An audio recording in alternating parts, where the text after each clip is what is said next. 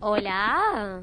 Hola, hola. Hola. ¿Me escuchan? Sí, te escuchamos. Vamos a presentarte. Estamos acá con Dani Campero, que hablamos que estaba en su casa porque está estudiando. ¿Seguís estudiando, Dani? Eh, en realidad me estoy mudando. Hoy tengo Ah, que es hacer un par de Lo de la mudanza, sí. sí, cajas, libros, por acá, Oh, por allá. pero bueno. Bueno, pero ahora venís con Rompiendo el Molde a hacer tu columna de siempre. Exactamente. Disculpas a todos y a, to- a todas porque no, nada, no estoy ahí, pero eh, no, hasta que me mude no voy a tener mucho tiempo. Pero bueno, eh, yo esta semana quería traerles o que pensemos entre todas juntas. eh, bueno, les voy a contar en realidad cómo sucedió lo que tengo ganas de hablar, ¿no? A ver. El otro día estaba pensando en que a muchas mujeres les cuesta el feminismo y no no no les gusta por así decirlo, pero más que nada porque es incómodo eh, y no les gusta para nada. No, la mujer tiene que ser la que se quede en su casa limpiando, cuidando a los chicos. Y, y mi pregunta es por qué a las personas, a las mujeres, les incomoda tanto el feminismo, ¿no? Claro, sí. Eh, y una de mis teorías, o sí, por así decirlas vagas, eh, fue que el feminismo es incomodante porque expresa la liberación de la mujer y eso no sé si está bueno para eh, todas las mujeres. Casos concretos, por ejemplo, ¿estamos dispuestas a que si salimos con un hombre a pagar la cuenta? Claro. Por ejemplo, o si vamos a otra situación, si vamos a un telo, ¿quién paga el telo? A ver. Mm. Eh, casos concretos así. El caballerismo como que trata de, de camuflar todo ese machismo, ese eh, patriarcal, y a las mujeres las deja un- como un poco desorientadas. Sí. No sé si a ustedes les pasa Eh. de que eh, se encuentran en esas situaciones y te- terminan pensando, ay, terminé pagando yo, o cosas así. Eh, a mí particularmente no, como creo que nosotras justo somos mujeres sí, que sí. a Pará, ah, ah, todo equitativamente. A mí, o sea, no me pasa, pero a, a mí me pasa que por ahí tengo un laburo que no me da, o sea, me da poca plata y la verdad no puedo hacer cosas y cuando salgo con alguien digo, che, mira, si querés hacer esto yo no podría, no puedo pagarlo. Y ahí digo, vamos a lo que podemos pagar los dos o la persona me dice, te invito, voy. O sea, Claro, sí, es lo más justo, digamos, también. Sí. Es lógico que el que tiene más poder adqui- adquisitivo Claro. quizás banque al otro un poco. Pero Claro, es pero- verdad que, que cuesta en algunas mujeres, tipo, dejar ir ciertas cosas que por ahí son medio cómodas. Sí, por ahí Claro. cuando salís con alguien tenés amigas que te preguntan, ¿y te pagó él? ¿Te invitó él? ¿A dónde te llevó? Y tipo, dale, yo también No me tengo- tiene que llevar a ningún lado, puedo ir yo sola y podemos ir juntos. Como que se Bueno, piensa que si el hombre hace cosas para la mujer y no es así. Claro. Además la presión en el chabón muchas veces de que si no te paga piensa que ya está, le vas a echar flea o que tiene que hacer eso porque es el hombre y también el pibe por ahí no tiene plata porque más crisis ah. Claro. y la verdad que es verdad y lo del telo también tienes generalmente el telo siempre lo paga el hombre como Es si, verdad, no sé verdad. Eh, me, me hiciste acordar a un amigo nuestro, no, no, no sé si lo podemos nombrar, Ah. que no no le gusta salir con mujeres porque no tiene plata y no las puede invitar. O sea, Claro. no sale con alguien porque no no tiene poder económico, por así decirlo. Claro es verdad y- ¿Con qué necesidad uno tiene que demostrar que tiene más poder económico que para el otro? No, Claro, se no, no es siente esa presión, Claro. demasiada presión. Ah, Yo creo que la Tal clave cual, es ir a un parque eh. y tomar mate. sí no tipo Ahí no pagas nada. Es está nevando y vos en el parque Tienes un poquito de mate, vas en 50 grados, ¿viste? Mate, Sí. mate. Tereré, tereré. Ah, muy Tereré, bien. Está bueno. Ahí, ahí te Podríamos- solucionaste todo. podríamos hacer unos tips de salidas económicas Estaría no bueno, estaría bueno pensarlo para... Para vas la al próxima. laguito, ves los patos. ¿Qué necesitas de un restaurante? Además hay un montón de eventos gratis. Sí, que No, hay un montón de eventos gratis, cultural. podemos recomendar. Yo pensaba en este, en esto de nuestro amigo que por ahí no sale porque no tiene plata, que a veces también es una exigencia de la piba que le pague, no es solo Esa- como algo de, es la- ¿viste? Como claro. Raro. Y también como si el amor fuese una mercancía, ¿no? Que yo no vivo el amor porque no lo puedo comprar. Se concibe todo como si fuese un trueque, un intercambio de favores. Bueno, yo salgo con vos, pero vos eh, pagame esto o algo así. Claro. Tipo, no es algo que estamos prostitución haciendo porque encubierta. Disfrutamos.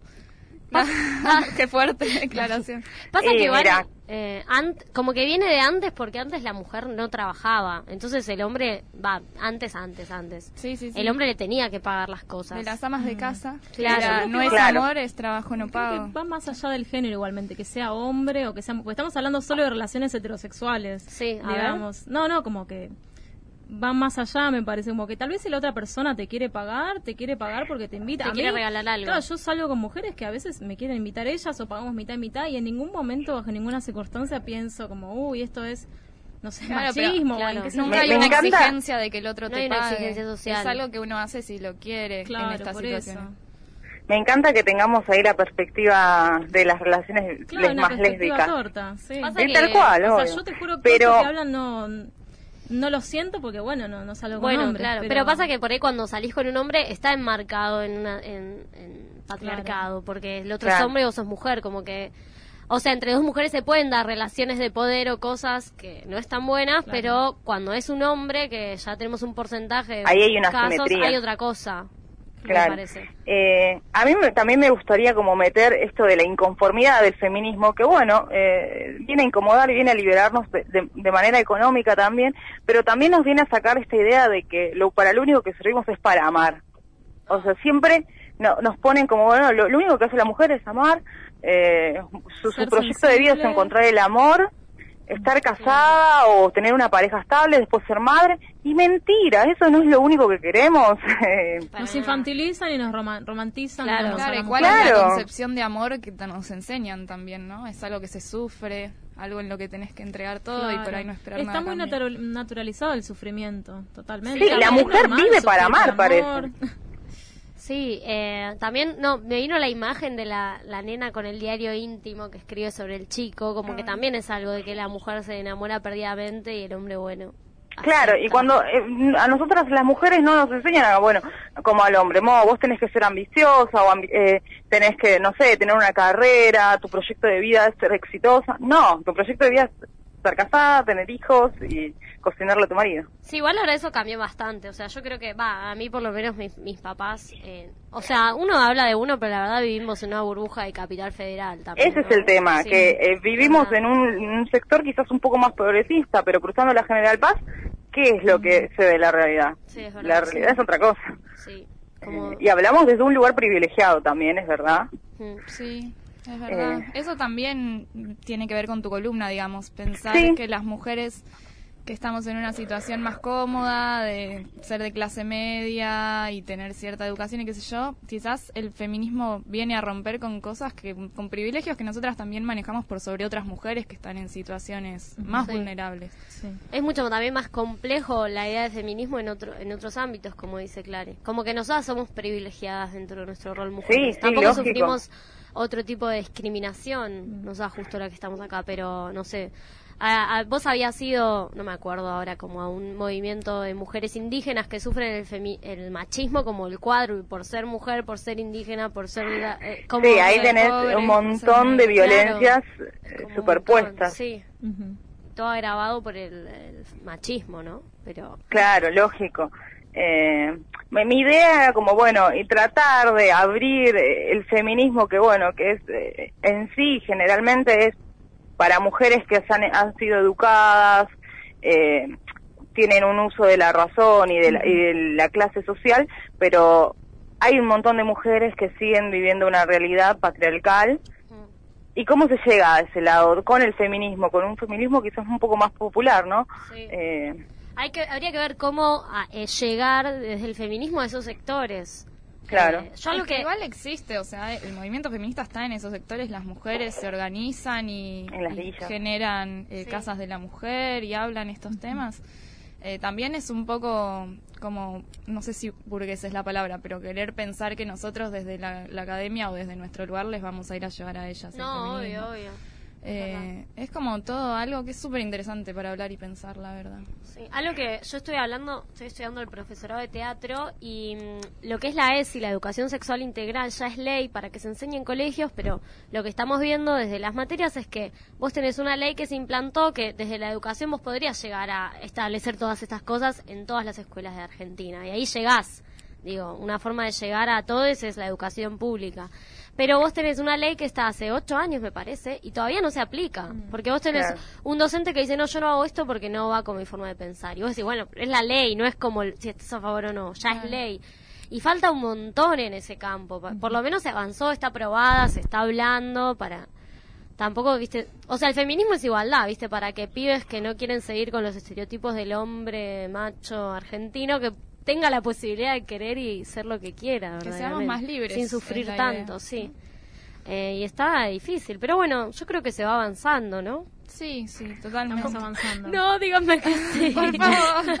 No, no, a mí me gustaría como tirar así al aire que se me acaba de ocurrir, como eh, invitar a alguien que nos venga a hablar un poco más de femi- feminismo popular, pero popular de verdad. Ah, bueno, sí. Eh, y a ver... Popular sí, de verdad, deja- ¿no? La- lo que están diciendo ustedes. No, bueno, pero es que Burguesa. la, realidad es que hablamos desde un lugar privilegiado, Sí, de, sí, de- de sí, haber sí. sido, de estar en clases medias en las que pueden acceder a educación. Claro, y- sí. y más ahora en estos tiempos de crisis del neoliberalismo es eh, las cosas se han agravado Sí, se pero lo lindo es que seguimos luchando el feminismo sigue ahí eh, en Sí, varios obvio. ¿Y vos lados. Pienso que otros privilegios como de mujer perderíamos entre comillas porque ganas otras cosas eh, con no sé digo te pagan y qué otras cosas también para mí eh, es eh, vamos a dejar tenemos que dejar de ser se- eh, sexualizadas. Sí. Por, porque a nosotras, eh, más allá de, de esto de las relaciones que veníamos hablando, de los vínculos amorosos, mucho es, eh, nada, te- la sexualidad va, te vende. ¿Por, ¿por qué entramos nosotras gratis a un boliche? sí no eso Porque es estamos- día hablábamos Sí, sí, lo, lo hemos hablado, eh, nos venden, en realidad nos venden y tenemos que dejar ese lado de que nosotras somos un objeto de consumo de deseo para el otro. Sí. A mí algo que me pone, perdón, muy nerviosa es es eh, en, la, en la línea B hay murales que son muy lindos, pero muchos de estos murales de golpe tienen una mujer en bolas, tipo en tetas.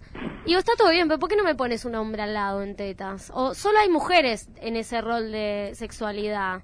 en Claro, los murales de eh, la línea B y me pone como nerviosa, digo. Sí, sí, sí. ¿Qué onda? Eh, Todos en los programas, van y ven en los programas de, no sé, teatros en, o en los programas de este programa de Tinelli, en realidad no quería decirlo, pero bueno, siempre hay bailarinas, todas en bolas, Claro. eh, lindas, hermosas, hegemónicas, y no hay hombres.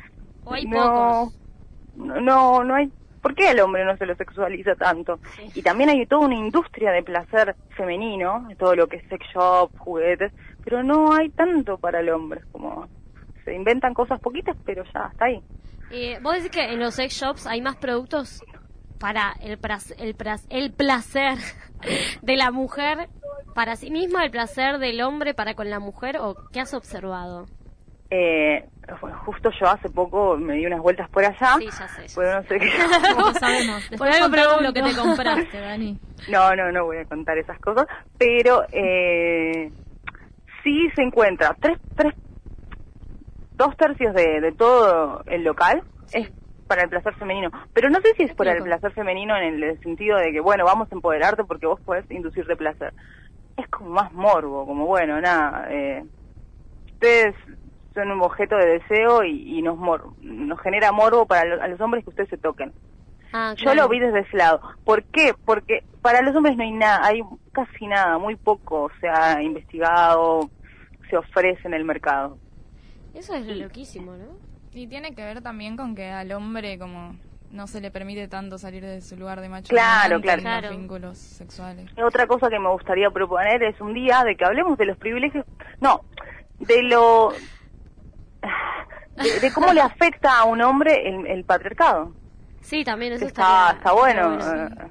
Podríamos invitar a algún hombre. Al grupo de varones No. antipatriarcales. Podemos, podemos invitar a un grupo de varones. Sí, sí, que vengan a decir. Sí, eh, podríamos. seguramente para mí les va a costar un poco salir de sus casillas porque Ah, es sí, difícil no. decir, bueno, a mí me gustaría llorar en público. No, mentira, pero como llevando al extremo, digo, ¿no? Claro, Eh, por ahí invitar a un hombre que esté en esta organización patriarcal, patriarcal y a otro no tan desconstruido. Claro. Tenemos que hacer un test. Pobre, tampoco para Un exponer. test de quién está más deconstruido. Una competencia. Lo filmamos. No, horrible, no, no. Al que pierde lo Sí. quemamos. No, pero por ahí no digo que no esté deconstruido porque no vendría al programa ni sería nuestro amigo, porque la verdad, nuestros Claro. amigos eh, son bastante piolas y abiertos a pensar cosas cuando se las planteamos, que eso es, es Claro. importante. Me parece que al fin y al cabo la conclusión es que el patriarcado termina matando a hombres y mujeres. Sí. Más a mujeres, obviamente, hay una simetría ahí de poder, pero los hombres también están hiper afectados. Hoy por hoy, ser hombre es un factor de riesgo, Sí. la realidad. Eh, Bueno, que- Dani, fue increíble la columna, la verdad. Abrió un montón de preguntas. Sí. Ay, muchas gracias, chicas. La verdad que me encantaría estar ahí, pero bueno, eh, Pero me más quise esmerar, me quise esmerar para, para estar acá, al menos por teléfono. Y nada, espero que vayan teniendo un, un hermoso programa.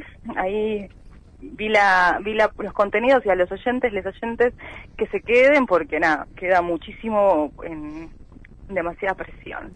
Bueno, Dani, gracias. gracias. te queremos. Ah, yo a ustedes, besitos chicas. Abrazo. Dani. Chau. Bye bye. La puerta está abierta igual. Habría que cerrarla.